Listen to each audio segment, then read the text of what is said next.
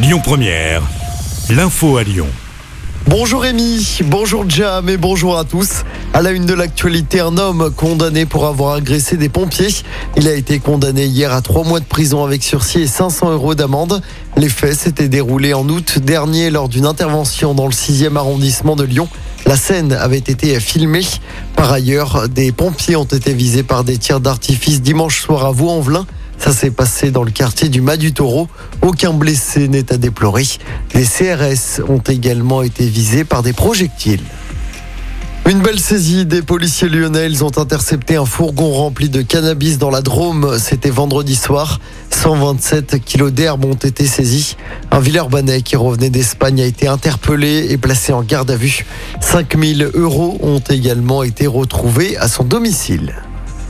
Dans l'actualité également, cette terrible découverte dans un appartement du sud de Lyon. Une petite fille de 7 ans a été laissée seule pendant plusieurs semaines. Dans le logement, de la nourriture avariée dans un frigo débranché, des déchets sur le sol.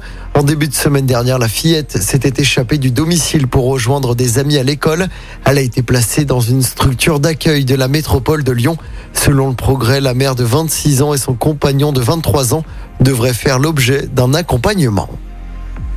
Les suites maintenant des incidents lors du match entre le Paris FC et l'OL. Deux supporters du PSG ont été condamnés hier. Ils ont écopé de quatre mois de prison avec sursis et deux ans d'interdiction de stade. Ils étaient jugés pour violence en réunion. Pour rappel, le 17 décembre dernier en Coupe de France, une bagarre générale avait éclaté en tribune, suivie de jets de projectiles, ce qui avait conduit à l'arrêt du match entre les deux équipes.